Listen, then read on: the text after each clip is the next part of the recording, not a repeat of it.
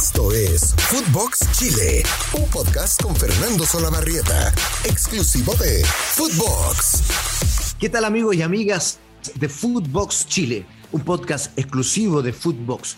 Comenzando esta semana que espero sea muy linda para todos. Acá en el hemisferio sur, con un invierno, con un sol que entibia pero no calienta, y con un particular saludo a la gente que nos escucha en Estados Unidos, en México, en el hemisferio norte, donde gozan del calor. Y el titular de este podcast es Colo Colo puntero después de mucho tiempo. Ya les indicaré desde cuándo.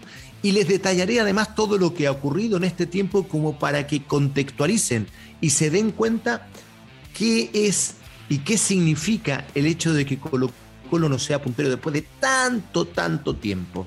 Para eso voy a repasar brevemente, para los que no están al tanto, todo lo que sucedió este fin de semana con los partidos que se jugaron en este que fue el último partido, la última fecha de la primera rueda del Campeonato Nacional.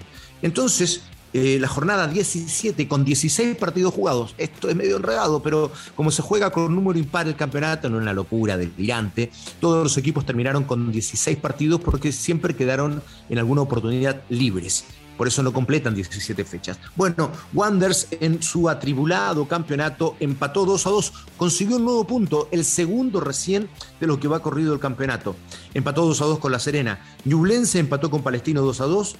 Curicó Unido empató 2 a 2 también con Audax Italiano. Cobresal le ganó la Unión Española por 2 a 0 en El Salvador. Melipilla perdió como local 1 a 2 frente a Guachipato. La Calera pierde el liderato y esto es muy relevante frente a la Universidad de Chile por 1 a 4. Católica cerró la fecha ganando 2 a 0 y Colo Colo ganó Antofagasta el día sábado por 2 goles a 0. Y esto es lo relevante, porque con ese resultado, más la derrota de Unión La Calera, Colo Colo terminó puntero en esta fecha, que es además la última, que cierra la primera rueda. Estos dos datos son los relevantes. Atención, Colo Colo no era puntero del campeonato para que ustedes dimensionen lo que fue la larga crisis de Colo Colo. No era puntero desde la fecha 4 del torneo 2019, desde un lejano 10 de marzo del año 2019, cuando empataba con Cobresal en el Cobre del Salvador 0 a 0.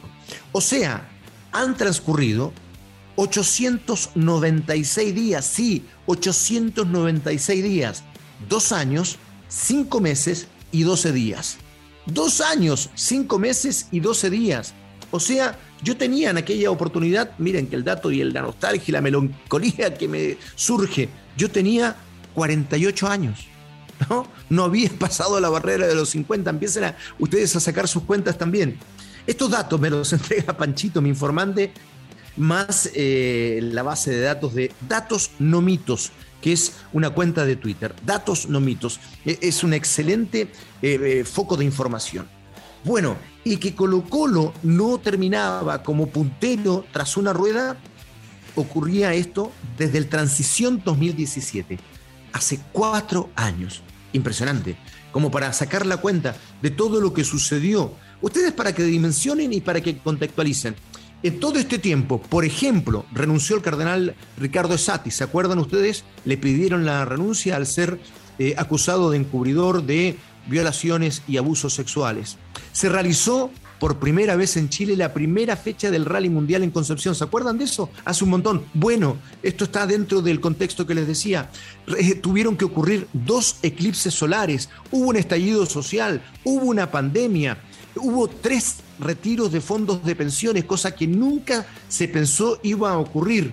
Se creó la idea y se formó la intención de hacer una nueva constitución y a partir de allí se realizaron elecciones de concejales, de gobernadores, de constituyentes, empezó a trabajar esta eh, asamblea constituyente en pos de una nueva constitución, se realizaron Juegos Olímpicos y lamentamos también eh, el fallecimiento de Rubén Selman, árbitro destacadísimo de la historia del fútbol chileno, de un político que también la gente recuerda, Sergio Nofre Jarpa, de un humorista muy querido, de Pepe Tapia, la muerte también de una medallista olímpica, Marlene Arens, y de un extraordinario actor como Nissim Charim. Todo eso ocurrió en estos 896 días. Todo esto sucedió o tuvo que pasar hasta que Colo Colo vuelva a ser puntero del fútbol chileno. Este dato no es menor. Colo Colo siempre fue líder, siempre fue puntero y llama la atención que haya, hayan transcurrido más de dos años para que Colo Colo vuelva a estar al tope de la tabla de posiciones.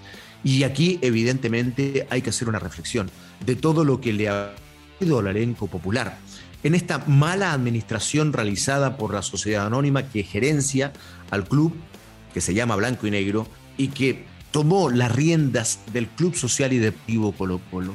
El año pasado se adeudó más de 4 mil millones. Ese fue el balance financiero de Colo Colo y eso habla de todo lo que ocurrió en la cancha también. Colo Colo el año pasado, lejos de estar en el liderato de la competencia, peleó el descenso y tuvo que jugar un partido eh, para poder mantener la categoría frente a la Universidad de Concepción. Con gol de Pablo Solari, Colo Colo ganó por 1 a 0 y se mantuvo en la primera división. Pero esta crisis que ahonda en el equipo colocolino es realmente una crisis que debe realizarse, que debe revisarse, digo, y que debe ser una alarma permanente de la evaluación que hay hoy de las gerenciadoras y particularmente de Colo Colo.